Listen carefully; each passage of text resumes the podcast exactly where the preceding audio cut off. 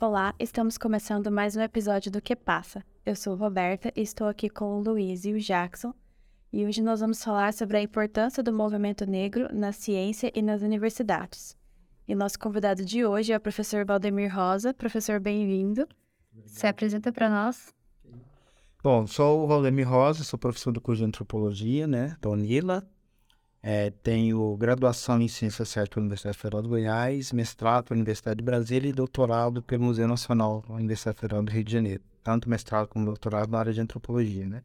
Eu pesquiso sobre a temática negra desde o mestrado, então eu tenho bastante tempo. Eu pesquiso academicamente, mas também trabalhei durante muito tempo com, com consultorias, né? Período que eu morei em Brasília, trabalhei sete anos com consultorias na temática de relações raciais. Isso, basicamente isso. Professor, então, para a gente começar, como que está o cenário atual dos pesquisadores e pesquisadoras ligados ao movimento negro hoje nas universidades? Não, é, quando a gente fala desse, desse aspecto em particular, né, das pesquisadores e dos pesquisadores ligados ao movimento negro, a gente fala de uma quantidade de pessoas, né, que estão historicamente vinculadas a esse movimento social que é o movimento negro, né? Mas aí a gente tem pesquisadores negros e negras na universidade que estão para além da, da próprio movimento negro, né? Então, acho que são duas dimensões que a gente precisaria pensar, né? Por um lado, são né, aqueles pesquisadores que atuam academicamente, né, que pesquisam as mais diversas áreas e que estão organicamente ligadas ao que a gente poderia chamar de movimento negro, né? E uma outra parcela desses pesquisadores, né, dessas pesquisadoras e pesquisadores que estão na universidade, que são professores negros, que, que pesquisam a temática, mas não necessariamente estariam vinculados ao movimento negro. Então a gente tem um pouco essa, essa dimensão. Quando a gente pensa especificamente, né, no caso dos professores e professoras que estão vinculados ao movimento negro, a gente muitas vezes a gente tem um pouco dessa perspectiva é, das pessoas que estão levando para o interior da, da, da atividade acadêmica, né, todo um histórico de, de envolvimento político, de transformação da realidade, né, da realidade da desigualdade racial que a gente vive no Brasil, né? Então a gente tem um pouco uma, uma diferença, uma ligeira diferença entre esses dois, esses dois grupos, assim, né? Mas, de uma forma geral, é, tantos professores que são vinculados ao movimento negro, que foram, né, durante sua vida, né? É, eu, por exemplo, comecei a, a, participar de atividades do movimento negro quando tinha 12 anos de idade, né? Então, foi uma... eu sempre digo que a maior parte da minha vida estive vinculado a, essa, a esse tipo de militância, né?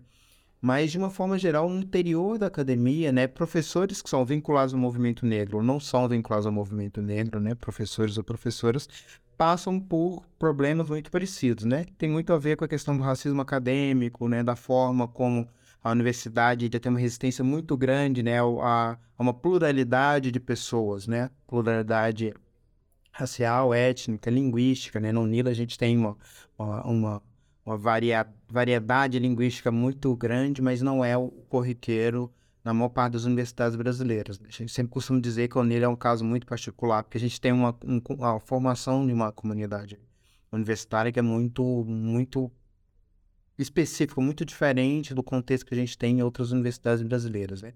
Mas, de uma forma geral, o panorama que a gente tem com relação aos, aos pesquisadores e às pesquisadoras negras na universidade ela está muito em torno desse processo, assim, né? Que é a forma como o racismo é, é dificulta o acesso dos professores a, por exemplo, financiamento de pesquisas, né? A bolsas, né? Para os seus discentes, né? A própria questão da progressão, né? Ou da, ou da forma como os professores e as professoras negras acabam ocupando cargos, né? Administrativos no interior da universidade. Então, dentro desse contexto, a gente acaba tendo um, um panorama que é um pouco um pouco de uma desvantagem, né, é, significativa com relação a professores que, de, de outras carreiras, né, ou professores não negros, né, ou professores brancos, por assim dizer, né, porque, é, por outro lado, a gente tem uma, uma outra questão que também é bastante presente, que aumentou muito nos últimos anos, é o processo de organização acadêmica, né, em torno dos núcleos de pesquisa sobre a temática racial, né, a própria Associação Nacional de Pesquisadores Negros, né, que já existe há bastante tempo, né, e também atualmente a gente tem um processo, e aí a UNILA tem uma, uma isso é algo que é muito importante para a UNILA, que é o caso da, de uma, uma organização dos pesquisadores negros, né, em contexto da América Latina e Caribe, né, que vai ter no próximo ano sua primeira, sua, sua primeira assembleia, né, que vai ser no Equador, se tudo der certo, no meio do próximo ano, alguns professores da Unila vão estar participando desse processo, né? Acho que de uma forma geral o panorama é um pouco esse. A gente tem uma, uma situação, sim, de, de enfrentar o racismo cotidianamente, né? a forma como o racismo como um, um, uma, um elemento que é, restringe né, a, a, as, as, as, oportunidades que os docentes e as docentes negras têm, mas por outro lado também a gente tem tido experiências muito significativas, né? De alteração, né? de alguns aspectos do ensino superior, né? De uma maior presença de, de, de, professores negros no ensino superior, né? Então isso tem alterado um pouco essa equação e tem indicado alguns caminhos interessantes, né? Eu queria falar sobre representatividade e a importância do, da representatividade no fazer científico. E, assim, porque a gente vê tão poucos é, cientistas negros e tal trabalhando com divulgação científica, né? É, eu acho que aí você tem duas questões que são, que são diferentes, né? O primeiro é a questão da representatividade. Eu sempre costumo dizer que representar algo é exercer algo, controle sobre esse algo, né? Então, de uma forma geral, no campo das ciências sociais, da antropologia, que é a minha área, a gente compreende as representações como forma de exercer controle sobre a realidade. Então, todas as vezes que você produz uma representação sobre uma realidade, sobre um grupo específico, você está tentando estabelecer alguma forma de diálogo de controle sobre esse grupo que está sendo representado. E é por isso que as pessoas brigam pelos meios de comunicação, os grupos sociais brigam, né? Pela, pela, pela hegemonia dentro dos meios de comunicação, né? E a gente tem todas essas questões. Então, representar algo é, é estabelecer uma forma de controle sobre a realidade social que está sendo representada, né? Então, quando a gente fala de representatividade de pesquisadores negros, a gente está falando justamente da forma como o que estar em jogo quando a gente constrói representação de pessoas ou de atividade científica que estão excluindo uma parcela significativa da população. Né? E a gente pode falar de, de, de, pesquisadores negros, também pode, por exemplo, falar de pesquisadores indígenas, né? Ou da forma como as pesquisadoras mulheres estão representadas em, em áreas específicas. Né? Mas no tema específico da, da, representatividade, né, de pesquisadores negros, então a gente tem um pouco essa questão, né, da forma como, né, ao não se ver, a não se identificar, né, que pesquisadores e pesquisadoras negras estão inseridos, inseridos, né, nesse, nesse contexto da produção do conhecimento científico, você constrói uma forma de controle desse campo de produção científico que distancia de uma parcela significativa da população. Então, a representatividade das pessoas negras no campo científico tem a ver um pouco com esse processo, né? Eu sempre costumo ter como exemplo, durante toda a minha graduação, eu tive duas professoras negras, né? No meu mestrado eu não tive nenhuma e no doutorado eu tive uma professora negra. Né? E é um, é um contexto, é justamente é, de marcar uma, uma, uma, uma, uma, uma posição na sociedade, né? Onde esses espaços acadêmicos, né? Então, eu estudei tanto o meu mestrado como o meu doutorado, né? O mestrado na Universidade de Brasília, o doutorado na Universidade Federal do Rio de Janeiro, foram duas universidades que foram construídas para serem grandes, né? E curiosamente, né, esse espaço, e, e, aí eu acho que curiosamente eu digo isso com, com, um pouco de ironia, né? Nas duas universidades as pessoas me perguntavam de que país eu era. Então, tanto em Brasília e, e, no, e no, no doutorado no Rio de Janeiro, um outro professor, um professor da pós-graduação, olha para um aluno negro na sala e diz: De que país você é? Uma cidade que tem uma proporção de população negra como Rio de Janeiro é absolutamente incompreensível para a cabeça de algumas pessoas que um aluno negro possa estar numa pós-graduação. Se ele está lá, é porque ele possivelmente ele deve ser de um outro país, né? Então, a, a, questão da representatividade tem a ver com, um pouco com essa questão, né? Com, com esses trâmites, ou da forma como o poder ele vai moldando o mundo social no qual a gente vive, né? Então, quando a professora, né, que é antropóloga, vira para um aluno negro, pergunta de que país ele é, e ele diz, eu sou brasileira, isso acende uma, uma, a luz do constrangimento no rosto da professora, né? Então, a representatividade está muito vinculada a, a esses, esses processos, né? Então, por um lado, a gente tem, né, progressivamente, né, nos últimos anos, o ingresso maior de professores negros na, na nos cursos superiores, né, e consecutivamente nas pós-graduação, né, em todos esses processos. Isso se deve a dois fatores que eu acho que são importantes a gente pontuar, né? O primeiro, que é a acumulação de profissionais altamente quali qualificados, que, que é decorrente da implementação da política de ações afirmativas desde, desde de, de, de 1900, de 2004, né? Então, desde esse processo, você teve as pessoas entraram na graduação, terminaram a graduação, entraram no, no, mestrado, fizeram mestrado, entraram no doutorado e acabaram entrando nesse seleto grupo, né, de, de, de, de, pesquisadores no Brasil, que basicamente os pesquisadores são, estão nas universidades públicas, para ingressar na universidade pública você precisa ter o, o, o doutorado concluído, né? Então, as ações afirmativas na graduação, ela teve um impacto posterior, né? E uma outra, um outro elemento importante que a gente teve, né, dentro desse contexto, que é a ampliação do sistema federal de, de ensino superior, né? Então, isso abriu uma possibilidade que várias dessas pessoas que foram se formando dentro desse processo conseguissem ingressar no ensino superior, né? Eu não sou de uma geração anterior à implementação de priorizações afirmativas, mas o meu ingresso no ensino superior se dá justamente nesse momento de expansão da, da rede federal do ensino superior. E não só eu, mas uma quantidade muito grande de pessoas que são contemporâneas minhas na época do mestrado, na época do doutorado, e hoje eles estão em várias universidades, Federal da Bahia, né? Federal no do Rio Grande do Sul, né? Que as pessoas estão dispersas em várias universidades, né? Então, o que a gente tem um pouco dessa questão é, é inclusive, uma resistência, né? Desses mecanismos, né? Ou desses sistemas, né? Que produzem, que controlam essas representações, de reconhecer que que, que, esses pesquisadores negros, né, que estão em uma quantidade maior no ensino superior, na pós-graduação hoje em dia, mas ainda existe uma, uma, resistência muito grande, né, em decorrência do racismo, de, de que essas pessoas elas sejam reconhecidas enquanto enquanto pesquisadores, né, que possam ser o rosto da ciência produzida no Brasil, seja um rosto de uma pessoa negra, né? Agora, na, durante a pandemia da Covid, a gente teve um caso emblemático disso, né? Uma das pesquisadoras que realizou a decodificação genética do, do, do, coronavírus no Brasil, né, que foi uma das primeiras que fizeram isso no mundo, foi justamente uma, uma pesquisadora negra, né?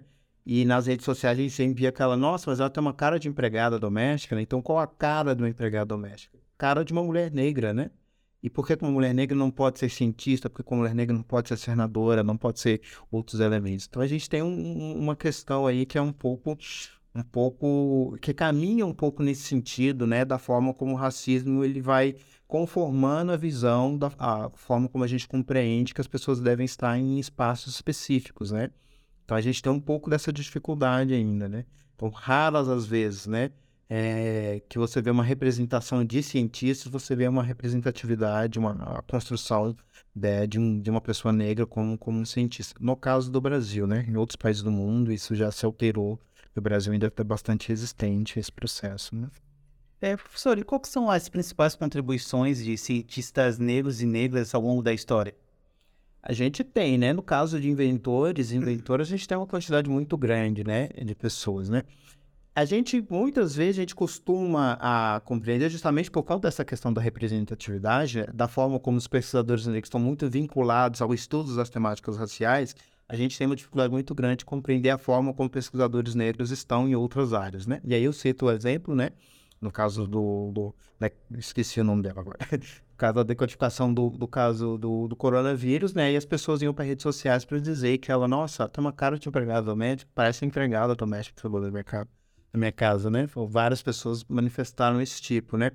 Então, o que a gente tem um pouco, né, é uma. uma uma uma dificuldade muito grande de reconhecer que, que, os pesquisadores negros estão nas mais diversas áreas, né? na medicina, né? Então a gente tem é, grandes médicos, engenheiros. Aqui no Paraná a gente tem os irmãos Rebouças, né? Que são é, figuras importantes historicamente, né? No campo da engenharia, né? No campo do planejamento urbano, né? Então a gente tem uma quantidade muito grande de pessoas nas mais diversas áreas, né? Mas a gente ainda tem uma, uma inclusive, é, o fato da gente ter uma dificuldade muito grande de perceber como que essas pessoas estão existindo dentro desse contexto, né? E aí falando especificamente do caso da minha área de, de conhecimento, né, que é a antropologia, né? Então a gente tem na construção da história do, do, pensamento antropológico um processo de silenciamento e de invisibilidade das pessoas negras, inclusive das próprias mulheres, né? Então, a gente olha para a história da antropologia, a gente tem alguns pesquisadores que são considerados como os pais fundadores de correntes de pensamento, e as mulheres e as pessoas negras estão, por, exemplo, excluídas desse processo. A gente tem pesquisadores muito importantes no campo da antropologia e das ciências sociais, que são pesquisadores negros que raramente são citados, inclusive, nos próprios currículos da, da, dos cursos de graduação. A gente tem o caso do haitiano Antenor né, que é uma figura muito importante, né, de enfrentamento a, a, ao discurso do racismo científico, né, a gente tem o caso da Zora Hurston, né, que é uma antropóloga muito importante, uma das principais discípulas do Franz Boas, né, que é o pai, o criador da antropologia cultural norte-americana, e a Zora é completamente apagada, né? Quando a gente estuda a história da, da antropologia norte-americana, ela não existe, né? Ela existe no imaginário da gente como uma escritora de literatura. E ela realmente foi uma escritora de literatura, né? Mas ela também foi uma antropóloga muito significativa, né? Produziu uma etnografia riquíssima, né? Que pesquisa a, a existência da religião afro, né? O voodoo na Jamaica e no Haiti, e fazendo uma reflexão da forma como, como essa construção de uma outra perspectiva, de uma outra epistemologia, a partir dessa experiência afro-religiosa no Caribe, poderia servir para refletir sobre os processos de, de discriminação racial no interior do próprio Estados Unidos, né? E a própria existência do racismo acadêmico acaba fazendo com que esses pesquisadores e essas pesquisadoras acabam ficando esquecidas, né? No Brasil a gente tem, no caso da antropologia também, o Manuel de Quirino, né? Que é um um, um intelectual de grande importância e as pessoas simplesmente não sabem que ele existe assim. As pessoas lembram de Gilberto Freire, lembram de outras pessoas, né? inclusive pessoas que tiveram postura, um pensamento crítico, como, como por exemplo Florestan Fernandes, mas o Manuel Quirino, que talvez tenha sido o primeiro grande antropólogo do Brasil, ele que era um, um, pesquisador negro, né, que meio que inaugura a antropologia cultural no Brasil, ele acaba, essas pessoas acabam caindo no esquecimento, né? Então, para cada uma das áreas, a gente poderia ficar falando durante muito, muito tempo, assim, mas a gente tem uma, a forma, né, como que o racismo ele vai impedindo que essas pessoas sejam reconhecidas em capital, né? Só para citar o caso específico do Manuel Quirino, Manuel Quirino ele tem um texto, né, se chama O Colono Preto e a, e acho que acho que o título é Colono, Colono Preto e a contribuição do Colono Preto para a formação do Brasil, para a civilização brasileira, né? ele compreende que os africanos escravizados que vieram para cá, eles não eram escravizados, eles eram colonos, eles vieram para colonizar o, o, a América, né? E eles contribuíram com uma, uma parcela muito significativa de conhecimentos que foram fundamentais para a construção da civilização brasileira, né? Mas essa ideia do, do Manuel Quirino como sendo uma pessoa dos africanos, né, que para cá vieram enquanto escravizados, que eles não eram só objetos, né? É, propriedade de seus senhores, mas era um fator de construção da civilização brasileira, foi uma ideia que permaneceu praticamente é, é, esquecida durante muitos anos. A gente está falando, Manuel queria estar escrevendo nos anos 30, né, nos anos 40, né, então existe um pouco, um pouco esse processo, né. Professor, e como que funciona o apagamento desses cientistas negros e negras é, na história da ciência brasileira? É, eu acho que esse processo de apagamento, ele, ele tem como uma, uma um ponto inicial justamente um pouco essa compreensão de que o negro não produz ciência, né? não produz pensamento científico. Então, acho que essa é uma primeira questão, né? Decorrente dessa concepção primária, originária, a gente tem um processo de, de despersonificação de determinadas conquistas, né? Então, determinados inventos, determinadas descobertas, determinadas teorias, quando elas são reconhecidas, elas são despersonificadas, né? Então a gente tem um, um, um pouco esse processo, né? Então, quando não é possível, quando não é possível ignorar aquela descoberta, né? Aquela invenção, aquela corrente do pensamento, a gente despersonaliza, né? A gente tira a autoria dessa, dessa descoberta ou dessa contribuição, né? Então, um segundo aspecto que a gente tem desse processo de apagamento é justamente esse, né? Que você retira a autoria então, quando um pesquisador branco né, apresenta uma, uma perspectiva crítica, né, as pessoas tendem a vincular essa perspectiva crítica com o nome daquele determinado pesquisador. Quando é uma pesquisadora ou um pesquisador negro, as pessoas às vezes reconhecem essa contribuição, mas retiram o nome, né? retiram a, a, a, a, autoria de quem deu aquela contribuição significativa. Né? Então, a gente tem no segundo momento esse, esse processo. Né? Mais recentemente, né, a gente tem um outro aspecto importante desse processo de apagamento, que é justamente a dificuldade do financiamento. E aí, quando a gente olha, por exemplo, a forma como o financiamento, o acesso ao financiamento para a pesquisa, ele é distribuído, né, de uma forma desigual no Brasil, né, É, então, as universidades maiores recebem mais recursos, as universidades maiores são justamente aquelas onde os pesquisadores negros, as pesquisadoras negras e mesmo os pesquisadores indígenas têm uma dificuldade muito grande de ingressar enquanto docentes, né? Então, por um lado, você tem isso, né?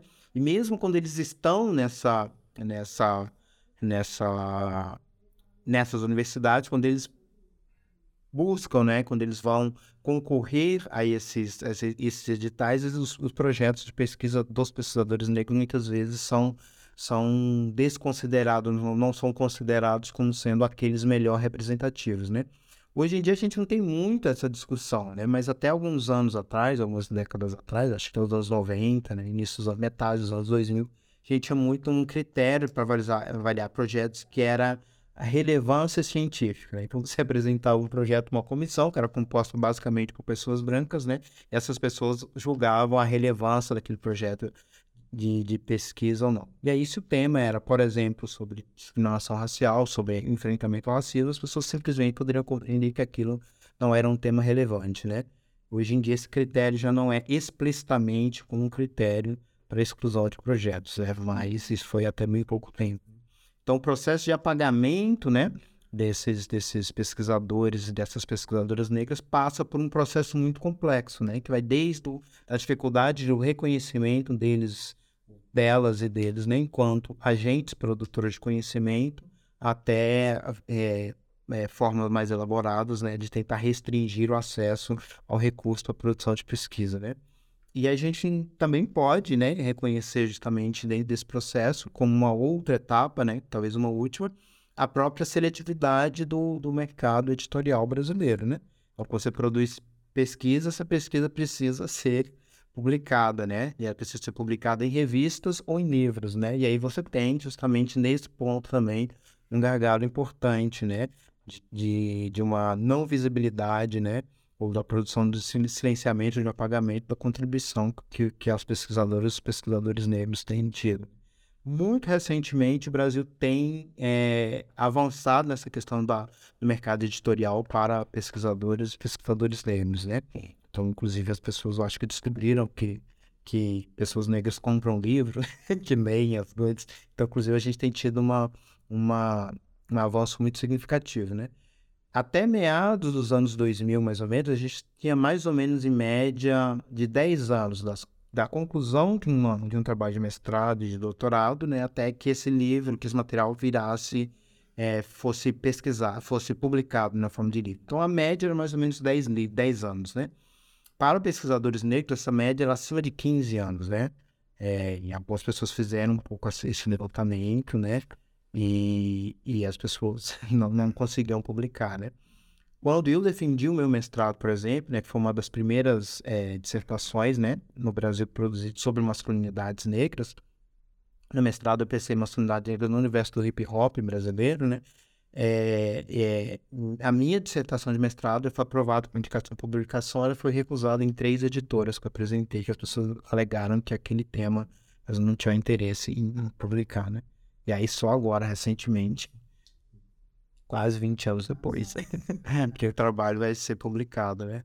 Por uma, por uma editora que criou uma coleção que está publicando trabalhos de, de, de pesquisadores e pesquisadoras negras, né?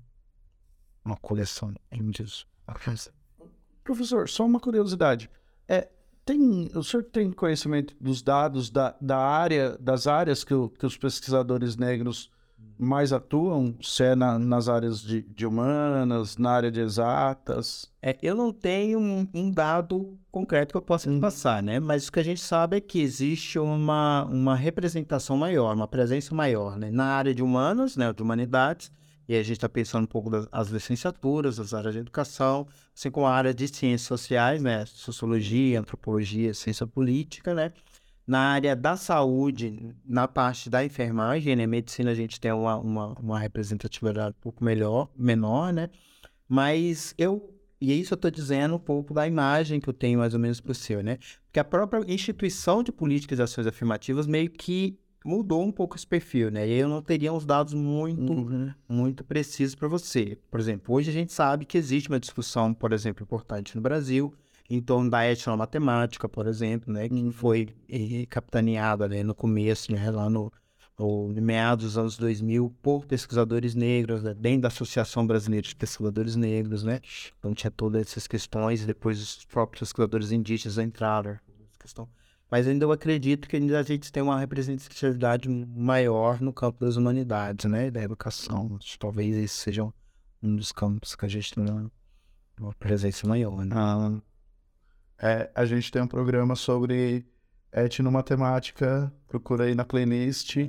E voltando aqui, professor, desculpa interromper, mas assim, o conhecimento científico mais amplamente compartilhado, né, que a gente vê, ele é basicamente eurocêntrico, né?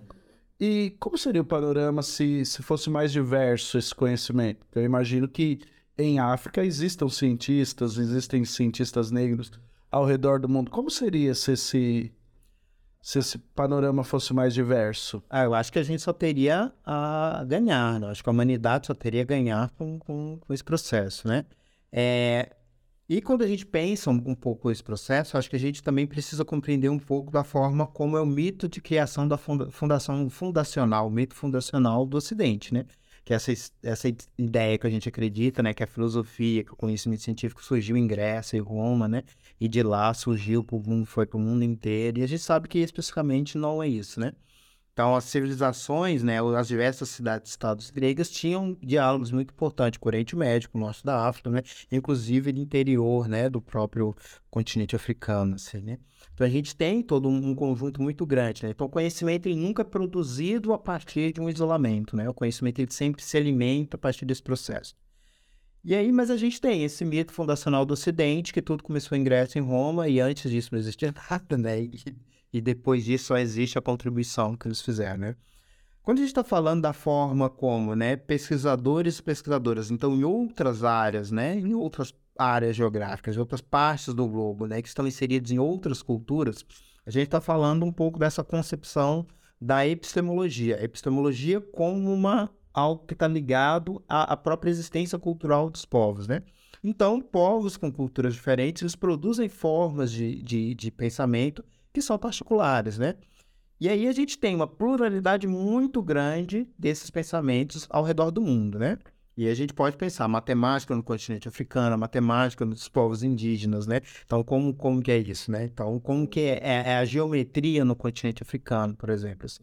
Por que que para a cabeça ocidental é tão absurdo que civilizações pré-coloniais tenham produzido obras arquitetônicas gigantescas, porque isso não entra na cabeça, porque uma pessoa que não tem dinheiro, que não tem, não tem um sistema monetário da forma como a gente conhece, ele não, não poderia ter outros tipos de conhecimento, né? Que é justamente um pouco da forma como o racismo faz com que a gente vai hierarquizando esses determinados tipos de conhecimento, né? Mas de uma forma mais ou menos ampla, eu acho que a gente só tem a ganhar. Quando a gente pensa a, a própria construção né, do conhecimento, né? A forma como o conhecimento existiu e existe, né? Na China, na Índia, nas diversas civilizações africanas, né? A própria concepção de tempo que é diferente nesses diversos outros povos, né? O tempo ocidental ele é linear, né? Então você tem um ponto zero, ele vai seguindo, seguindo, seguindo, sempre em linha reta, né?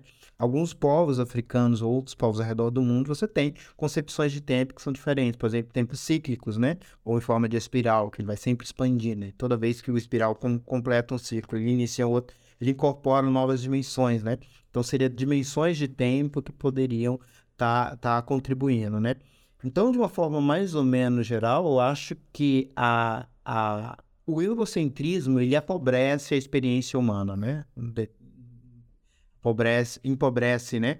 Não só no, no, no, no campo linguístico, no campo que você impõe uma língua europeia grandes extensões, como por exemplo a gente tem no caso da, da, América Latina, né, que levou à extinção de inúmeras línguas, né, inclusive antes da gente pudesse conhecê-las, né, mas também empobrece do ponto de vista epistemológico, do ponto de vista de conhecimento, né.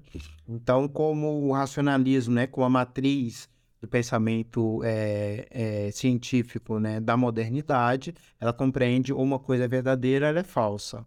Se ela é verdadeira, só a razão é capaz de explicar. Se a razão não é capaz de explicar, então se não está no campo da razão, isso não acontece. Só que existem outras culturas e outras sociedades que não funcionam exatamente dessa forma. A explicação racional ela não é excludente de outras possibilidades, né? São sistemas compostos, né? Que a gente poderia dizer dessa forma. Então a gente tem uma pluralidade muito grande de forma de conhecimento, forma de saber, forma de pensar a atividade científica que poderia estar enriquecendo a nossa experiência de humanidade e o eurocentrismo empobrece, né, porque nos impede, inclusive, de reconhecer essas outras formas de conhecimento como formas de conhecimento legítimos, né? É, professor, quais são as, os principais desafios para o movimento negro em sua, em sua relação com a academia? É, a gente tem algumas. E aí, falando um pouco do, com professor que tem uma trajetória é, no, no, movimento negro, então acho que, que a gente tem algumas dificuldades, né? Ou a gente, historicamente, a gente teve algumas dificuldades, foi justamente, principalmente, né? Pela recusa que a academia estabeleceu por, recusa, por aceitar essas outras experiências, né? Então, por exemplo, a gente pega, por exemplo, uma antropóloga muito significativa, né? Lélia Gonzalez, por exemplo, no Brasil, uma das antropólogas mais importantes do Brasil, que durante muitos anos ficou é, é, esquecida, né? Ou foi jogado para o esquecimento pela forma como pensamento antropológico, por exemplo, por exemplo, o caso do Manuel Quirino, né? Então, em vez do Brasil procurar, né, compreender, né, ou estabelecer é, é, uma relação, né, com, com a experiência da população negra, no que se refere, por exemplo, à construção da civilização brasileira, a, o Brasil produziu explicações que excluíam essa contribuição muito significativa, né? E eu fui um pouco mais velho, né? Sempre digo isso para meus alunos, né? Na minha época, no nível didático, eu dizia que as contribuições dos negros para a formação da sociedade brasileira era feijoada, o samba e o carnaval. E a e, é, os fe, feijoada, o samba e a cachaça, né? Então, os livros didáticos diziam especificamente disso. Você não está falando de contribuição para mineração, para arquitetura, para nada, para todos os, os irmãos Rebouças não poderiam existir dentro desse contexto, né? E quando os pesquisadores do movimento negro eles vão estabelecer esse diálogo para a academia, eles vão dizer que essas referências históricas existem, porque é justamente uma epistemologia que vem de fora que quer ingressar nesse espaço, que é um espaço de poder e representatividade importante, que é a academia, vai tentar ingressar justamente trazendo essas referências. E aí a academia recusa, né? Recusou e continua recusando em, grande medida, né? Essas determinadas referências, né? Então, uma das dimensões do, de conflito, de atrito que a gente tem é justamente essa, né? Da forma como a academia ela resiste que determinadas é, é, experiências, né? Determinadas temáticas, elas apresentam na sua total potência dentro desse espaço acadêmico. Isso gerou muito atrito, muito distanciamento, né? Inclusive, alguns pesquisadores negros, às vezes, achavam que a academia não era um espaço importante, né? Não, a atividade intelectual do negro sempre existiu fora da academia e não precisa da academia para continuar a existir. E eu concordo plenamente com isso. A nossa atividade intelectual sempre existiu em outros espaços. Tem os espaços das religiões afro, o espaço da musicalidade, tudo isso produz intelectualidade, né? É, mas a universidade é um espaço importante, né? então é um espaço que a gente precisa estar justamente para abordar a questão da representatividade, né? do não se é, ter enfrentamento ou silenciamento, apagamento é, da, da, contribuição que, que, que, pesquisadores e pesquisadoras negros tiveram. Né? Então esse, diálogo foi um pouco tenso né, em determinado momento, mas novamente eu digo que esse processo tende a tá, bastante esse, esse processo, esse, essa tensão, né? que é uma tensão que se estabeleceu principalmente da forma como a universidade se recusou a reconhecer essas outras experiências como, como experiências importantes. Por exemplo, no caso das religiões afro, né, que é um campo muito grande de reserva de conhecimento, sabedorias tradicionais, conhecimento de botânica, né, então todos esses elementos, até bem pouco tempo, eles eram identificados, por exemplo, com a antropologia como, como algo que estivesse próximo a, a, a ao distúrbio mental, né? Então, as pessoas definiam dessa forma. como uma pessoa incorpora o espírito e o espírito vai dizer quais são as plantas que utilizar. Isso é um conhecimento tradicional, né? Como isso não é aceito pela matriz do racionalismo, isso era excluído, né? Então, essas populações mantiveram esse tipo de conhecimento, né? Durante muito tempo. E hoje a botânica, né, a farmacologia vai nessas plantas e realmente existe o princípio ativo que está lá, então não era só o espírito do caboclo, o preto velho, que, que sabia disso, né? Então, na verdade, as pessoas começam a perceber todos esses processos. Só que nesse contexto, né, da, das especificidades culturais que a população negra tem, né, essas verdades científicas, essas verdades, né, essas, essas verdades, elas assumem uma outra, uma outra possibilidade. E aí a academia, de uma certa forma, né, a universidade, de uma certa forma, refutou muito, né, recusou e, de certa forma, ainda continua recusando, né. Nós, pesquisadores negros, somos constantemente acusados de fazer militância e não fazer pesquisa. Né? Está lá mostrando, né, a, a, construção do discurso racista, a forma como isso impacta, né, por exemplo, a restrição de direitos, as pessoas dizem, você está fazendo isso só porque você está defendendo em causa própria. Não, não estou defendendo em causa própria, para quê? Tem os números, a estatística, né? Mas aí a gente tem um pouco, um pouco desse sutil, né? Diálogo. Professor, o senhor citou anteriormente o termo racismo científico. Sim. Como é que ocorre isso? O racismo científico é uma, uma forma de pensamento, né? uma, uma, uma explicação, uma tentativa de produzir uma explicação científica para as desigualdades raciais é, que existiam entre as pessoas, né? Desigualdade que existiam, né? O racismo científico ele surge lá, eu acho que mais ou menos no século XVII, permanece mais ou menos inquestionável até, até as guerras mundiais, né? Até a Segunda Guerra Mundial, ele permanece como uma matriz desse pensamento, né? Onde algumas pessoas pegavam suas concepções racistas e tentavam traduzi-las numa forma de uma argumentação científica, né? Então as pessoas, por exemplo, olhavam a situação econômica, a situação de degradação social, por exemplo, que uma comunidade negra existe, por exemplo, no cortiço urbano, por exemplo, no Rio de Janeiro, na virada do século, né? É, do século XIX, século XIX para o XX, né? As pessoas olhavam aquela situação, via aquelas pessoas vendo aquela situação e falavam, ó, isso é resultante de uma degradação biológica, né? Então, essas pessoas negras são inaptas para a civilização e isso está no gene delas, né? E as pessoas com, produziram diversas teorias, né, que justificavam isso. Isso desde o século XVII até bem, bem recentemente, né, no final da Segunda Guerra Mundial, né? Então, as pessoas atribuíam a características raciais às pessoas é, inaptidões para determinados aspectos, né? E aí a gente tem, no campo da história do Brasil, uma figura que foi muito importante nesse processo, né? Foi o Conde Gobineau. Conde Gobineau, ele produziu um, um livro que, que, que chama a, que é o Discurso sobre a Desigualdade das Raças, né? O Conde Gobineau era um francês, né? um político, um embaixador. Ele foi embaixador no Rio de Janeiro por duas vezes. Ele, inclusive, utiliza essa experiência dele no Brasil, né? Para fundamentar suas teses racistas, né? Que, que negros e indígenas eram inaptos para a civilização, né? Que por isso só a civilização europeia poderia ter, ter essas respostas. Então, o racismo científico ele surge um pouco dentro desse contexto, né? De uma pretenso, de um pretenso é, discurso científico que justifica um, um processo de, de, de, de hierarquização, né? Só que o racismo científico, né, ele não é algo que acabou nos anos 40, né? Grande parte do pensamento, da forma como pessoas compreendem, né, é, as relações ou a posição dos seres humanos na, na sociedade atual é muito balizada por esse pensamento do racismo científico, né?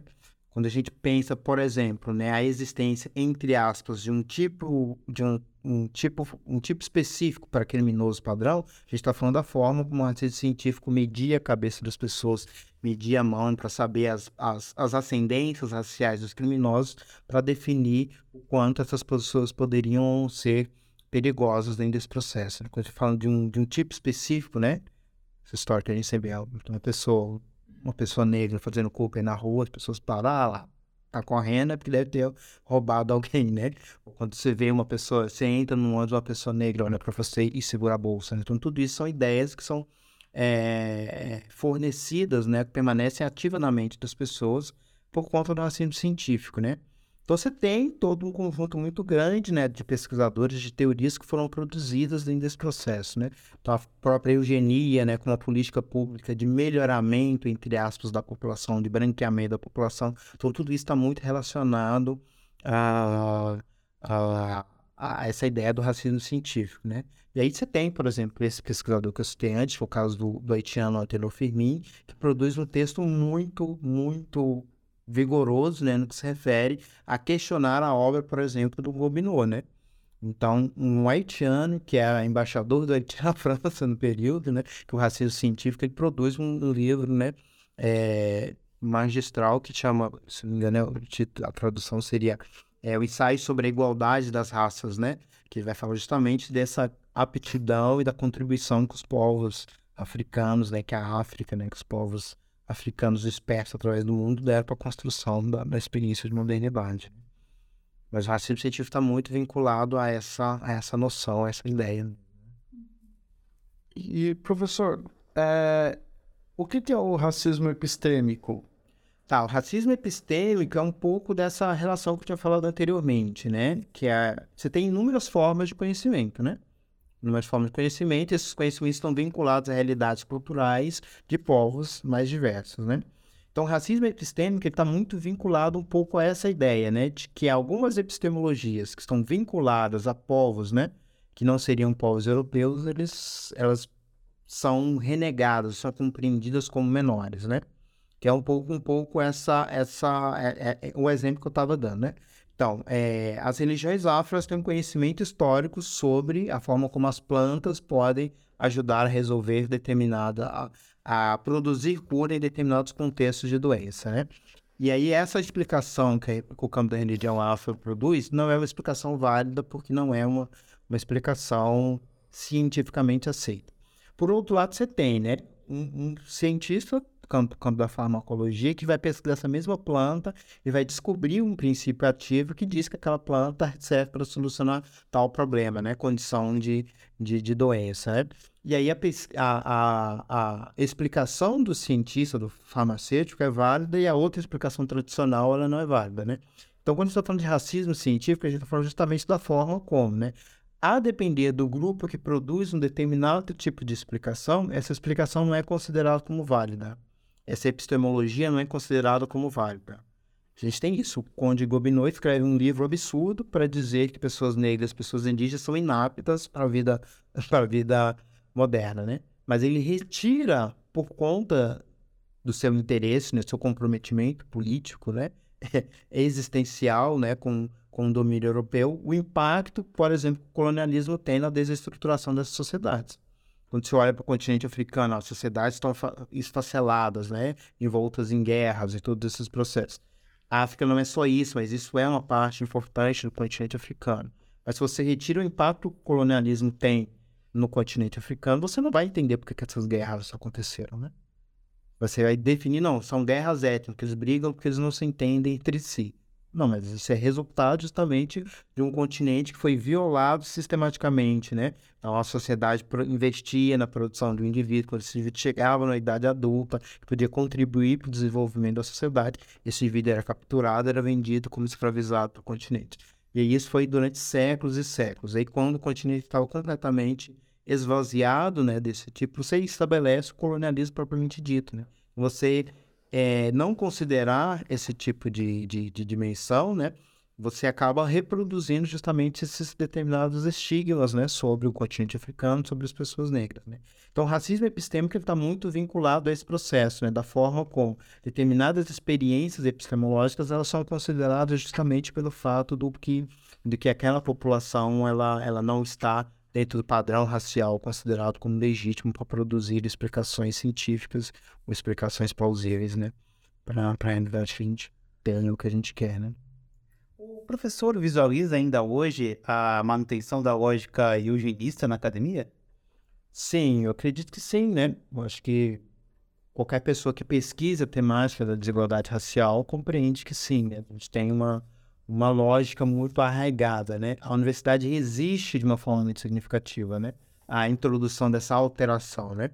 A gente, a gente costumava dizer, né, que ah, lá quando o Brasil começou a implementar ações afirmativas, né? Então o Brasil começa a implementar ações afirmativas, chega um determinado momento que a sociedade se convence que, que isso é um, um benefício, né? E hoje a sociedade está convencida que ações afirmativas para ingresso no ensino superior é algo positivo, né? Ninguém em sua sã consciência vai, vai dizer que, que isso é ruim, né? Para as universidades. Ok. E aí a universidade faz o seguinte: ah, não, ok, a gente deixa as entradas. E aí essa barreira de restrição caminha para outro ponto, né? Que é, por exemplo, para a transformação da forma como o ensino acadêmico ele, ele, se, ele se produz, né? Então, os currículos mudam numa dimensão muito mais lenta, né? Que poderia ter mudado, né? Então, essa própria lógica eugenista, né, que é uma política pública de melhoramento da população, ela continua operando no interior das universidades, em melhoramento do conhecimento. Né?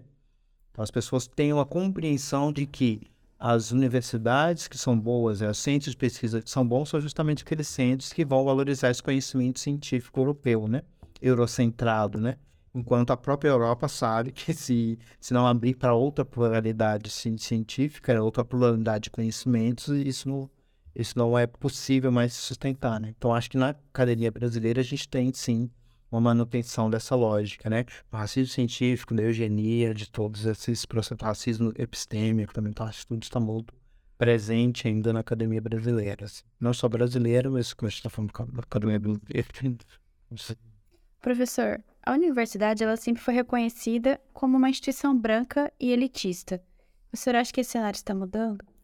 Eu acho que vem se alterando, né? Então, acho que vem se alterando. As universidades brasileiras, elas sempre foram reconhecidas, não só no Brasil, né? No mundo inteiro. Mas sempre foram reconhecidas como espaços de reprodução da elite desses países, né? Então, a universidade sempre foi um, uma das posições mais fortificadas no que se refere à constituição desse racismo existente na sociedade brasileira, né? Com a adoção de políticas de ações afirmativas, isso vem progressivamente se alterando, né? principalmente pela adoção de políticas afirmativas, a reserva de vagas para o sistema federal de educação superior, né? Porque em quase todos os lugares as universidades federais são as, as mais bem conceituadas dentro desse processo. Né? Se não as federais, com certeza as públicas, né? Pensar o caso específico de São Paulo, que tem as estaduais de São Paulo, são muito importantes dentro desse contexto nacional, né? Então, a universidade ela sempre esteve vinculada com um espaço de encastelamento dessa elite, né? Dessa elite branca no Brasil, né? E isso, com o passar do tempo, isso vem se alterando, né? Então, lentamente, gente, obviamente, a gente tem avanço muito significativo, a gente acha que poderia avançar de uma forma mais acelerada, mas esse, esse processo ele vem, vem se alterando, né? E aí a gente tem, hum, atualmente, dentro da universidade, que eu acho que são uma, uma tensão que existe entre esses padrões, né? Então, a partir do momento que a universidade ela vai se alterando, diversificando mais a, a presença, né? Os grupos que compõem a, a, o espaço universitário, né? Também se começa a estabelecer uma tensão para que se altere as referências sociais da produção de conhecimento, inclusive a referência social da, do, do valor social da produção desse conhecimento, né? Essa é uma ideia importante, né? Então, se produz conhecimento a partir de onde e se produz conhecimento para quê? Qual a finalidade desse conhecimento que se produz, né? Então, acho que a gente tem ainda uma, uma presença muito grande, então a universidade ainda é um espaço, né, de reprodução dessa elite, né, dessa elite branca urbana, né, mas a gente tem um processo de alteração é, significativa é, desse processo, mas em grande medida pela, pela implementação das posições afirmativas que alterou de uma forma é, bem importante a, a Universidade Brasileira. A Universidade Brasileira ela pode ser compreendida como uma anterior à política de ações afirmativas, né, de ingresso de estudantes negros, né, de escola pública, estudantes indígenas. Né, a universidade pode ser compreendida como uma antes e depois né, na adoção dessas políticas. Né? Acho que a gente tem aí um, um desafio grande ainda pela frente, mas a gente tem avanços muito significativos. Professor, a gente gostaria de agradecer sua participação é, convidar para vir mais vezes ao programa. Ah, muito obrigado pela presença. É, e você que está assistindo, não esqueça de se inscrever no canal, deixar seu like e comentário aí embaixo que a gente responde assim que possível. Obrigado e até a próxima semana.